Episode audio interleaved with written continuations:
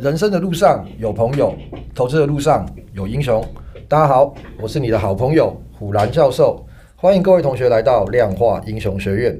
上周一万六也守不住了，不知道这一周的万五是不是可以守得住啦？不会啦哦，这周反正也是上半年的最后一周啦。昨日种种譬如昨日死，我们就开始展望二零二二年的下半年。对，虽然我也不知道要展望什么哈。美国那边的消息，上周费德的主席哈还是强调打通膨的坚定不移的决心啊。英国也是因为通膨的关系啦，六月底发生三十年以来英国最大规模的铁路运输罢工哈，罢工规模非常非常的大哈。它的这个通货膨胀连英国的国民小吃哈 Fish and Chips 涨翻天了哈，今年好像已经涨到十英镑了。去年二零二一年的时候，好像大概是八块英镑，涨了大概二十多 percent 哦。我记得我十五年前的时候在英国的时候，我那个时候的 Fish and Chips 一份好像两块还三块英镑哦。当然汇率不一样啊，因为英国自从脱欧之后，英镑汇率在跌啦。二零零六年英镑的汇率最高最高是一比六十对台币啊，那平均都是在五十七八左右啦。但换算下来的话，其实你看那时候从两三块英镑涨到现在十英镑，其实也涨得非常非常的多哦。所以目前看起来哈，这个全球的滞胀已经成型了哈，就是停滞性的通货膨胀了哈。那在台湾方面，台股啦哈，对这个有超额盈余的航运，目前感觉影响是比较大啦。股市啊，估计大概也要等到可能像什么石油相关的企业啊，或者是半导体，或者是这个制造啊，再往下了之后啦，我觉得才能落底。这是我自己的一些看法了哈。日本倒是反其道而行啊，它一直采取货币宽松的政策哦，所以日币持续走贬。那市场也是很担心，日本会不会是下一个金融海啸、金融危机的爆点哦？五卷马传人怎么看？那天看到一篇文章，我觉得是蛮有趣的啦。嗯，ARKK 嘛，去年跟前年都还蛮红的，它的股价大概从二零二零最低点的大概四十块，就是疫情的时候可能不到四十块，那一路涨到最多有到接近一百六。破坏式创新是什么啊？它主要的投资组合在一些很新创的行业。ARKK 前一阵子在台湾也是很红，然后呃，应该说前前年的时候很红，对对对，对，因为它今年其实跌蛮惨的啦，嗯嗯，今年目前跌了五十四 percent，呃，行情不好嘛，那女股神跟巴菲特比较就出来了嘛。那在这个低利率的时代，资金其实会给创新很很多很多的养分，因为资金太便宜了，几乎就是零利率嘛，你原本不可能的商业模式，现在都变成可能。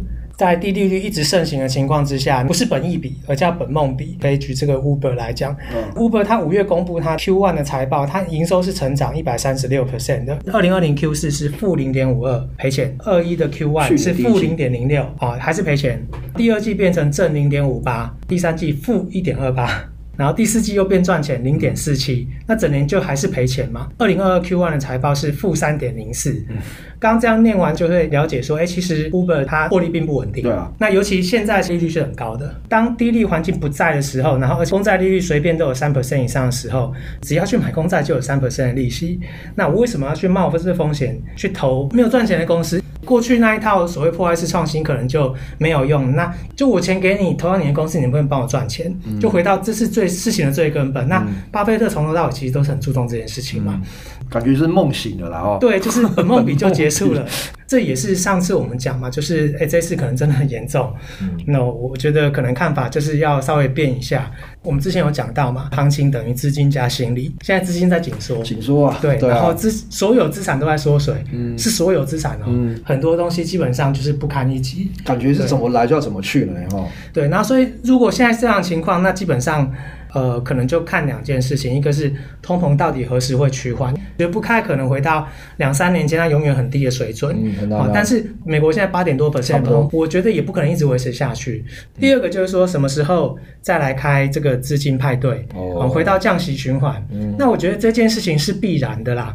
公债到最后都是要还钱嘛。那如果零利率跟十趴利率，你要选哪一个？我当然是借钱不用还最好。对啊，到最后还是会以经济衰退为由，然后把利息降下来。嗯，好，那。只是说，现在现阶段最重要的是先把通膨打下来所以大概就看这两点了。我自己会觉得大概是关注这些啦，嗯、就是比较总体方面的讯息要看这些。了解。对，有一个这个剪羊毛啊，银行家圈子里面常用一个术语，银行家，因为他们很懂制规则制定，他们会利用经济繁荣跟衰退的过程中所创造出来的机会，嗯，然后用正常的价格的打折数去拥有他人的财产，就有点像是那个台湾讲的什么养套杀嘛，对不对？之前台湾股市很热的时候，然后哎，现在那个外资钱一抽走就下来，我觉得这有点像是就是那个对啊，就没有错啊。你看，如果去算均价，他们卖在六百多块的台积电，嗯，五百块以下了嘛。他如果到最后买回来，哎，减羊毛其实应该就是说，就是拿一大堆的钱嘛，然后比方说到某一个新兴市场的国家去好了，把它炒高，炒高嘛，房地产啊，股市，最后再抽银根嘛，我就把钱全部汇出来了。呃，对，类似那样的概念啊，对，就把你养肥，然后再把你杀掉，养套杀嘛。对，然后这可能同学最会听到的可能就哎，这是主力。现在这种玩法好像就这样啊。对，因为我那一天看那个 Agent Carter，嗯，然后他第二季里面他们有一个政府的高官，然后他们在地下运作，他那背景应该是大战后 maybe 是一九五零年，因为他们先繁荣了，然后大升息，然后经济大衰退。他说。他到现在都还靠那个 那一次那一次的收获，嗯，然后再再过活，对，所以因为那一段话，我就想到哎，剪羊毛这件事情。嗯，那我觉得现在在发生的事情也有点像这样的过程。我现在可能会比较保守，等一些总经的事情比较有一些确定性，或者是比如说我刚刚讲通膨什么时候趋缓，或者是你什么时候再有降息的风声出来，那时候我们再来做多。对，所以在这个过程中保存实力，我觉得是非常重要的。是啊，因为这个这三年来，我觉得状况都。蛮极端的嘛，因为比方说前两年的大多头，人家讲说破万点就赶快把股票卖，一二六八六就是顶的，不会再破，结果破啊，然后你以为你空在一万五不会输哦，不好意思，你被干到一万八，对，你就在一万八翻多的时候干它跌下来，它跌下来了，到现在一万五，今年大概也跌了十五趴了啦，很多人都是在碰到所谓的第一次啊，不管是好跟坏，其实反应一开始一定都会比较大，但是就像股权法所讲的，最后经过一段时间，它已经校正回来了，不会永远都是在处于极端的。情况下了，就人类其实他就是一直在进步。嗯、我相信这些事情最后两三年后回过头来看，可能这里也是一个很好的买点。二零零八年金融海啸，大概在六七千点那时候，盘整了三个月，嗯、大家以为哦这一次。差不多了，差不多了。他结果就爆了一个雷曼。雷曼，对对对。对，然后雷曼那时候爆出来的时候，其实指数再跌快四十 percent，那六七千点再跌到四千点，那是很恐怖。对啊。跌幅那时候是七 percent，然后政府下了一个规定，哎，不好意思，现在跌幅只有三点五，每天都先跌三点五，开盘就下班了。我那时候就开盘就下班。他后来也是很快就是回到六七千点的，那时候的六七千点真的算是一个便宜。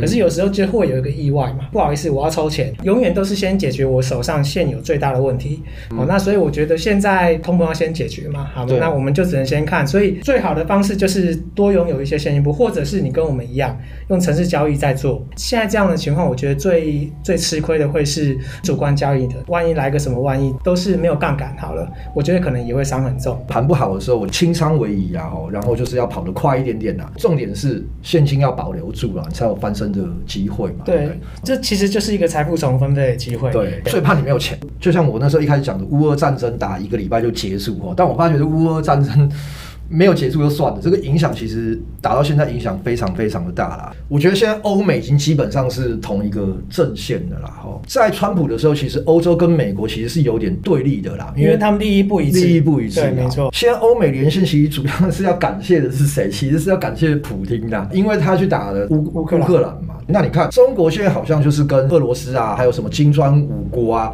感觉就走的比较近了。世界上，我觉得到现在为止，好像已经要分成两边了，一边是中国势力，一边是美国的势力嘛。美金现在虽然很强，但会不会说，哎，定价的这个货币会不会被人民币取代呢？很多中国朋友也在讲说，哎，搞不好有一天人民币会取代美元哦。短时间我觉得比较不太容易啦，因为美元有个很大的特性啊，它毕竟它是和石油连接在一起的啦，只要一个货币和一个必须的。资源连接在一起的时候啦，我觉得它就很难崩盘，或者是变得非常非常弱了。日元它没有跟什么做连接嘛，所以它弱的时候它就非常弱。乌俄战争一开打的时候，大家会讲什么？卢布要完蛋，但卢布其实它已经起来了。卢布它跟天然气做了结合了。当你跟一个很重要资源连接的时候，你就很难大崩盘这样了。伊拉克当初他想要石油的计价，我记得好像听说他想要改成用欧元计价。老美就北宋嘛，看就打他嘛。我们刚刚有讲，就是哎，银行家嘛，罗斯柴尔德家族，就他知道这件事情事关重大。好，那所以就会阻止你。Facebook 也要用他们自己的所谓的元宇宙货币嘛？他那个方式，他最后没起来，其实他那个方式才是最会真正影响到美元地位的人。嗯，对，就大家的利益就很难分配嘛。对啊，现有的比特币最后它也跟美元绑在一起嘛，因为其实你大家都要算它可以换多少美元。对啊，对啊，对，所以它也是算是一个持有美元外的一个虚拟货币美元。就最后大家都是以这个来当美元支撑，所以我觉得美元要被取代有点难啊，因为它也够自由。那最后的话，一样韭菜游戏，而，这个上周的 L 九位一个礼拜吐了二十八 percent，O 啊，六四四六耀华药最后是赚四点九，哎呦，点豆饼啊，哈，张钧甯还是张钧甯还是厉害啊，对，你看这个，因为 L 啊，他忘了看他了，然后再看到的时候，哇，已经跌了很多了哈，我们一定会问他嘛，就是说，哎，那你这一周这个赔了二十八 percent 有什么？感想啊，对他的感想就是说停损很重要，对，真的、哦。我记得他是礼拜一买跌就算了，隔天他想要看的时候已经收盘了，收盘了，对，然后十八趴了，十八趴，所以他第三天没有，第三天又忘记了，看了已经二十几趴，干放弃人生了，放弃了，对对，所以大概二十几 percent 就会让你放弃人生了。所以就是跟同学分享了，听听说真的很重要。我会抓到一件事情啊，跌二十 percent 以上的时候，你大概就会放弃人生了。最后一周了哦，因为这周就是韭菜游戏的最后一周哦，L 是选了剑桥哦，四一一四，他这个是主要是做。生计的啦，然后 O 选的是副业二七三六，它这个主要是观光的啦哈。现在这个跌得还蛮深的啦，就看有没有反弹的机会啦。那下一期的韭菜游戏啊，我们会有新的规则，下个礼拜我再请股权法传人跟大家解释跟分享一下。今天是新冠传人的分享啊，大家对我们聊到的观念有什么问题或有任何的想法，希望学院之后可以来讨论的，都可以在脸书的粉丝团。或社团留言，粉丝团可以搜寻量化英雄学院，社团可以搜寻智能古巨基，帮我加入点赞，并且追踪。谢谢今天的收听，祝各位同学投资顺利。量化英雄学院给你投资新观念，我们下次见，拜拜，拜拜。